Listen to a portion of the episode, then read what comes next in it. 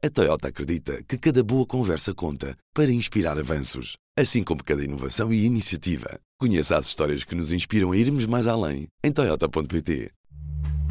Este é o Poder Público, a semana em debate pela secção de política do público.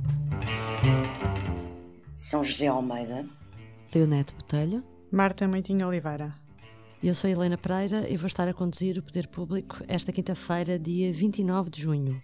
Depois das notícias que davam como certo que António Costa poderia facilmente ser o próximo presidente do Conselho Europeu se quisesse, o primeiro-ministro veio pôr água na fervura e disse ao público: Eu sou o garante de estabilidade, já expliquei a todos que não aceitarei uma missão que ponha em causa a estabilidade em Portugal. Estará definitivamente encerrado este capítulo? Esta semana, Presidente e Governo, em peso, deslocaram-se a Pedrógão Grande para inaugurar o memorial de homenagem às vítimas dos incêndios de 2017. Uh, no dia 17 de junho, dia em que passaram mesmo os seis anos da tragédia, o memorial foi aberto ao público sem a presença de qualquer entidade pública. Agora o governo emendou a mão e Marcelo Rebelo de Sousa anunciou até que o próximo dia 10 de junho terá lugar na região. Por fim, do Fórum do BCE reunido esta semana em Sintra, saíram vários avisos impopulares. Christine Lagarde pediu aos vários governos que retirem os apoios que deram para combater a inflação, insistiu que as taxas de juros devem continuar altas e queixou-se que os salários estão a subir muito acima do que deviam. Bom, começando com estes temas todos e por António Costa, uh, São José, tu que falaste com o Primeiro-Ministro e que desta notícia de que Costa não quer nenhum cargo europeu, consideras que a polémica está encerrada? Quer dizer, a polémica encerrada nunca está, porque há de facto uma, uma polémica uh, sobre esta questão que de vez em quando regressa. Há, aqui, há aqui dois planos. Um plano é o plano do Primeiro-Ministro dizer o que dizem ONU, que não quer, quer cumprir o mandato, quer concretizar o, a execução do PRR, quer que o PS ganhe eleições em 26, com ele ou com outra pessoa. Pronto. Isto é o que o Primeiro-Ministro diz agora. Não sabemos as circunstâncias do pós-europeias e nem sabemos se ele sequer será colocado à hipótese de ele ser convidado e de ele voltar a equacionar e mudar de ideias para o que está a dizer hoje porque eu acho que o que ele está a dizer é convicto e não está a fazer nenhum jogo. Agora, porquê que esta polémica vai continuar?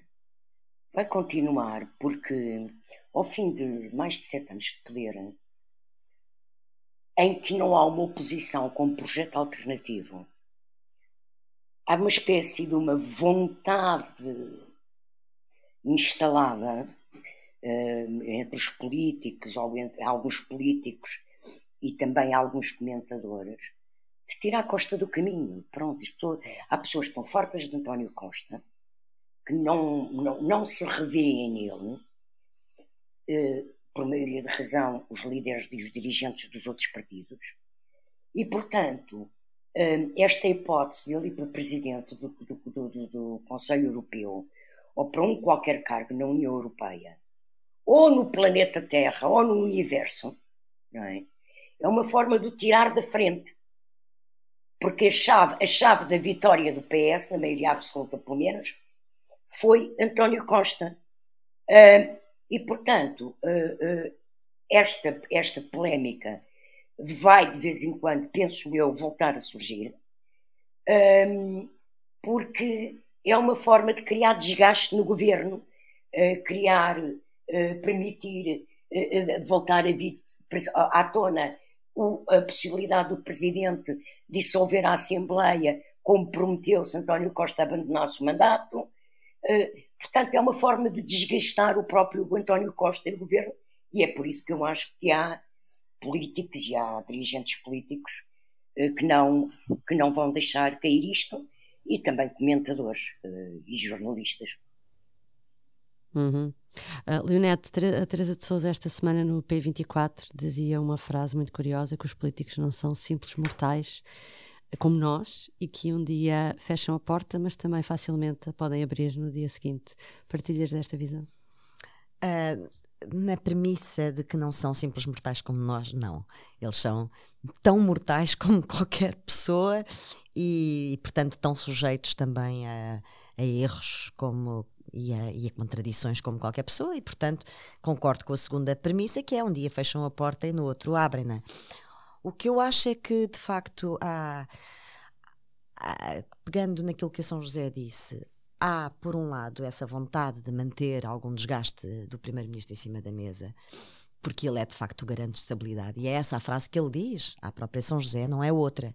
Ele não diz liminarmente que não aceitarei qualquer cargo uh, europeu. Uh, o, que, o que me parece é que o, esse desgaste começa pelo próprio António Costa, ou seja, não é uma, apenas uma arma de, da oposição. Acho que no momento em que se constituírem os órgãos da próxima, do próximo uh, elenco europeu, as eleições são em junho, uh, esses cargos só vão estar preenchidos já depois de setembro, para, alturas de setembro. Uh, nessa altura, António Costa tem praticamente nove anos de governação. E penso que, que, que para mim é, é, é, claro que há algum desgaste do próprio Primeiro-Ministro na função. Acho perfeitamente humano e natural que ao fim de nove anos num cargo executivo com esta exigência e com as, os desafios que ele teve, naturalmente, que teve muitos, têm sido, um, têm sido mandatos bastante desafiadores, com pandemia e crises bancárias pelo meio e agora a guerra a inflação, etc. Um, não vejo que não seja perfeitamente plausível que que António Costa gostasse de fazer outra coisa. Compreendo isso perfeitamente, acho que é completamente humano. E, portanto, hum, acho que não é neste momento um timing político dizer que, ah, sim, quer dizer, que seria completamente absurdo fazê-lo, não é? Ele ou alguém. O que eu noto e anoto é que os socialistas estão muito cautelosos em relação a esse cenário. E ouvir o líder parlamentar dizer, como disse ontem, no final das jornadas, em entrevista à TSF, uh, eh, que, que bom, a decisão será do cidadão António Costa e será uma, uma, uma questão completamente pessoal, e também outros socialistas ilustres, como João Soares, que ninguém exclui esse cenário, ninguém. O que, Sim, o que essa, eles essa dizem declaração é que... do Brilhante Dias é, é, é, é até muito, muito surpreendente. Muito surpreendente. O cidadão António o cidadão Costa. António Costa decidirá como, como entender e, e, é verdade, e é verdade, isto é completamente verdade.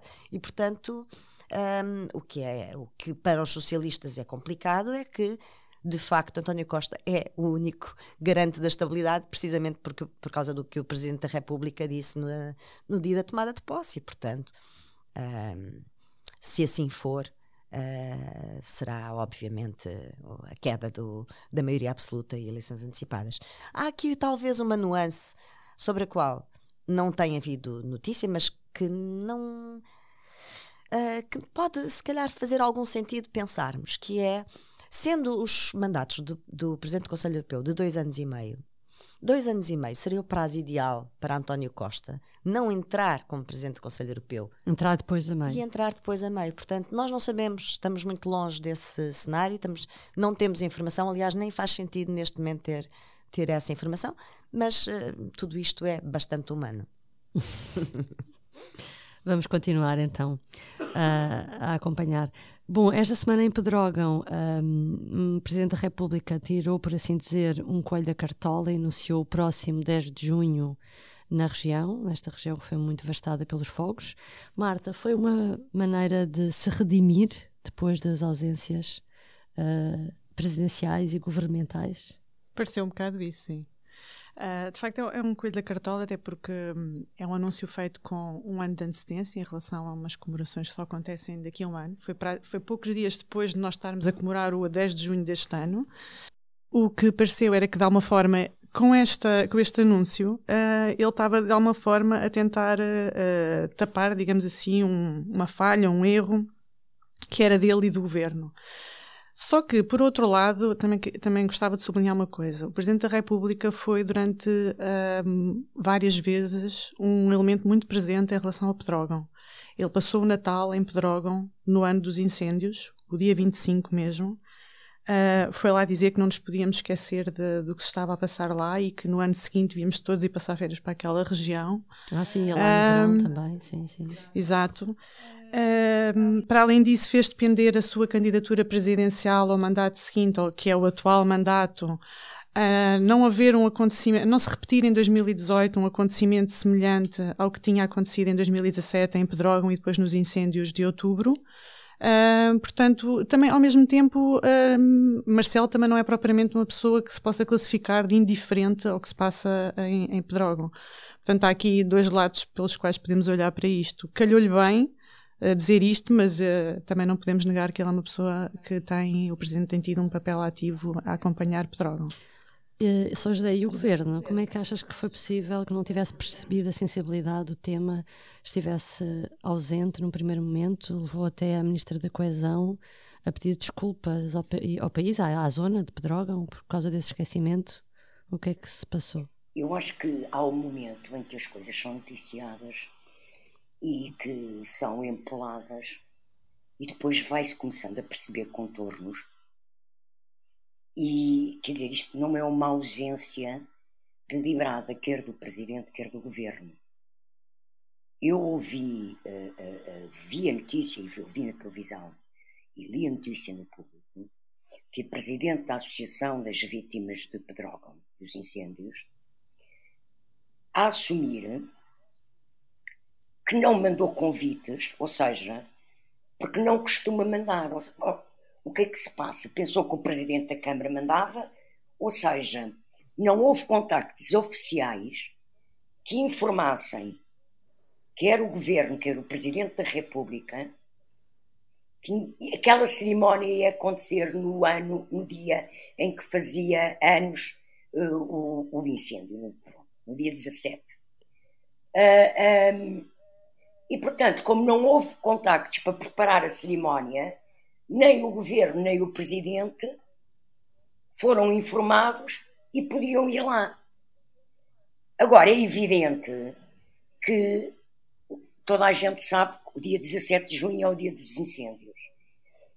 Poderia ter havido, da parte do governo ou do presidente, iniciativa para contatar, para saber o que é que ia acontecer? Hum, não sei, eh, eu penso que às vezes as coisas são muito empoladas, daí a necessidade que a ministra Ana Brunhosa sentiu de dizer se a percepção do país foi que houve ausência e esquecimento, eu peço desculpa porque não era essa a nossa intenção. Porque a cerimónia estava a ser preparada como foi para uns dias depois. Provavelmente por compatibilidades de agenda, não faço ideia.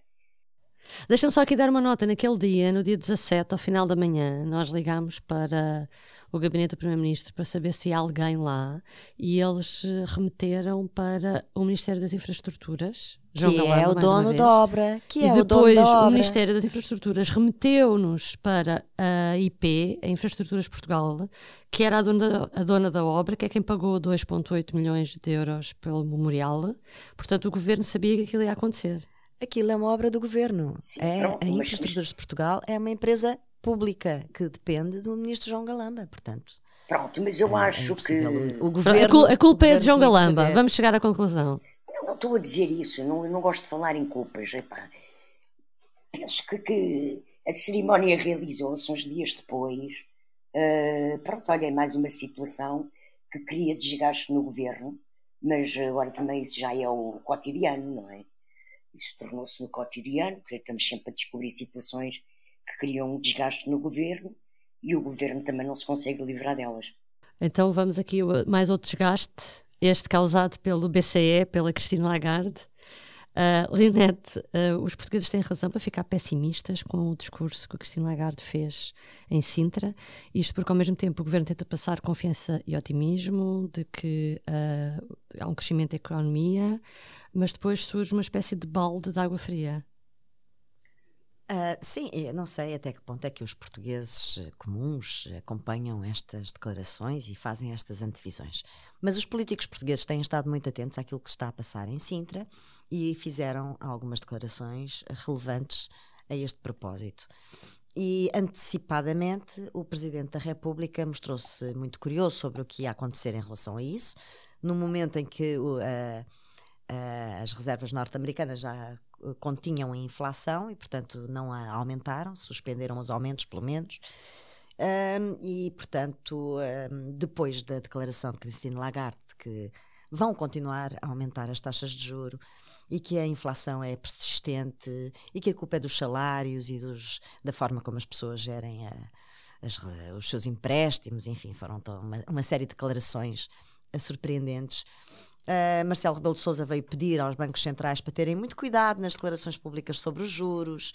Uh, o próprio uh, Augusto Santos Silva, Presidente da Assembleia da República e protocandidato presidencial, também veio, enfim, pedir aos bancos centrais de uma forma mais suave que, que, façam, nomeadamente à nossa banca portuguesa. Houve uma intervenção do Presidente da República e do proto-candidato à Presidência da República. Foi é o que eu disse, é? exatamente. exatamente. Era só para sublinhar. Exato, exato. Uh, no sentido de que a banca também tem que agir e remunerar melhor os depósitos e ser menos conservadora. Um, na verdade, o que nós temos aqui é, na minha perspectiva, uh, de leiga em matéria de finanças, devo dizer, mas no, como portuguesa uh, e como cidadã e contribuinte, sinto que vivemos numa nova era de austeridade. É uma austeridade 2.0, em que não vai pelo lado dos cortes. Uh, nos, no, no, salário base, vai pelo lado do, dos cortes no salário real, não é? Que há os apoios uh, às famílias mais carenciadas que o Banco Central Europeu quer que sejam retirados. E, portanto, o Banco Central Europeu quer tudo. Que não aumentem os salários, que sejam retirados os apoios às famílias, mesmo as mais carenciadas, que são aquelas que os têm, e que as taxas de juros continuem e que as taxas de juros continuem a subir. Se isto não é austeridade, uh, digam-me, porque eu sou leiga sobre estas matérias, mas tenho um, um bolso, como toda a gente, que é bastante sensível às oscilações. Marta, elucida-nos agora. O Mário Centeno, depois destas declarações, Mário Centeno, de, governador do Banco de Portugal, deu uma entrevista e quis falar até, ele fala muito em comparação com o seu antecessor, um, de algum modo para enquadrar as preocupações do BCE. Como é que viste essa entrevista uh, de Mário Centeno e achas que houve nele alguma preocupação realmente de explicar esta austeridade, como diz a Leonete?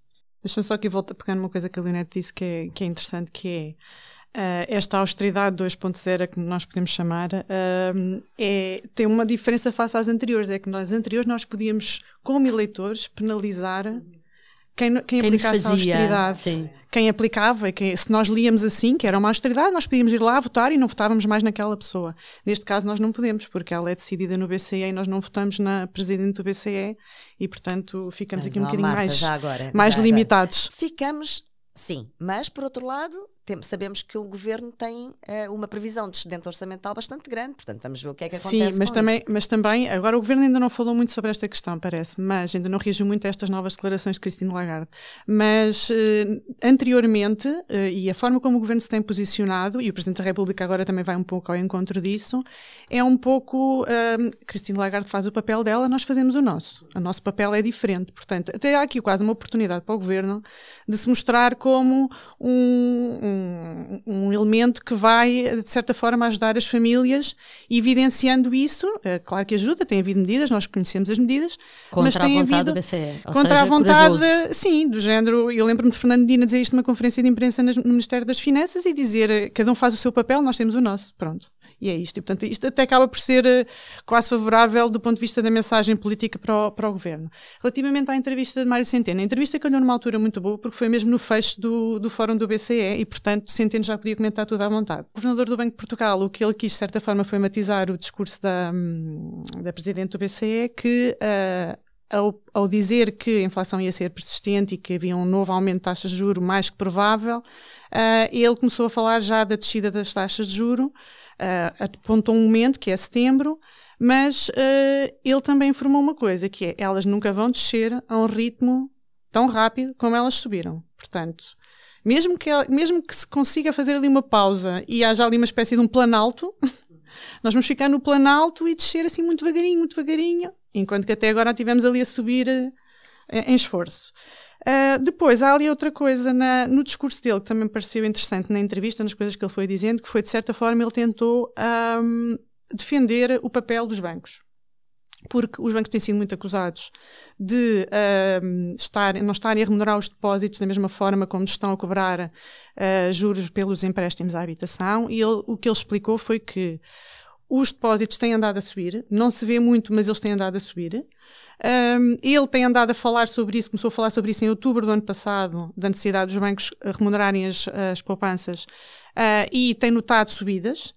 Uh, para além disso, lembrou que hoje os bancos estão mais preparados e menos expostos. O crédito mal parado que existe nos bancos é muito menor do que existia na crise financeira. E, e também, para além disso, um, a capacidade que os bancos hoje têm, estão menos expostos no sentido em que no sentido em que eles não, tão, não, não comprometem tanto os depósitos que têm para o crédito que têm que dar, como aconteceu em momentos anteriores. Ou seja, isto significa que os bancos deixaram de ser um risco para os portugueses. Se os portugueses antes poderiam esperar que a qualquer momento um Estão governo. Estão a agir de uma forma mais cautelosa, ao contrário do passado. É Exatamente, tentar... sim, sim, sim. Que a banca está mais preparada, está mais sólida, a banca pode ajudar mais e os portugueses já não podem esperar que a qualquer momento alguém lhes diga: olhem, vai ser preciso ajudar a banca. Basicamente foi estas duas mensagens que ele, um, que ele tentou passar e, e ele, ele no fim rematou dizendo que a política que ele adotou, Banco de Portugal, uh, é diferente do anterior governador Carlos Costa, porque ele adotou uma política de proximidade e de confiança. E de proximidade e de confiança existe também explicar. Eu acho que também é isto que justifica que, é que ele esteja Exatamente, que ele esteja constantemente a fazer intervenções. Exato, ele, ele deu agora uma entrevista à RTP, deu, fez, fez, escreveu um artigo de opinião que nós publicámos no público na semana passada. Ele está constantemente em deslocações. No ano passado deu 17 entrevistas. Pronto, é, é, está constantemente em deslocações para vários pontos do país, norte, sul, ilhas, vai explicar, vai falar com estudantes, vai falar com encolóquios e ele está constantemente nisto. E é uma coisa um pouco diferente e ele usa um bocado estes espaços também para enquadrar o que o Banco Central Europeu tem vindo a decidir e que, obviamente, penaliza as pessoas, sem comprometer, obviamente, o papel dele, que também não pode revelar o que é que vai acontecer, até porque eles nas reuniões do BCE decidem conforme o que acontece naquele momento, com a informação que têm naquele momento. Olha, por falar em informação de momento, acabou de nos chegar enquanto estávamos aqui a gravar, as previsões de, para a Espanha, não é? As previsões não, a, a, a meta da inflação para a Espanha, em, em Espanha caiu para 1,9.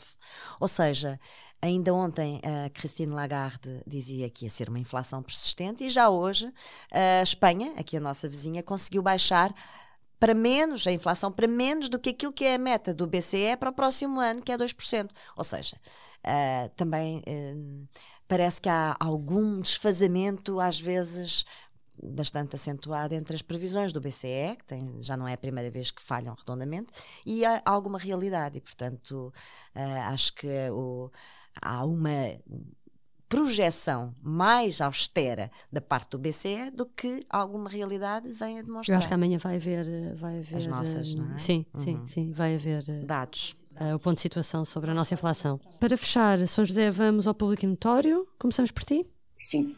Um, portanto, eu trago uma notícia que o público publicou ontem à tarde, eh, que é que o Presidente da República se associou e vai integrar a Comissão de Honra, um, de, de, a Comissão de Honra de uma cerimónia que está a ser preparada para uma celebração, uh, porque vai, não é uma cerimónia só, que se vai realizar em 2025 e 2026, um, que é o assinalar do quinto centenário dos 500 anos do início da perseguição dos portugueses ciganos.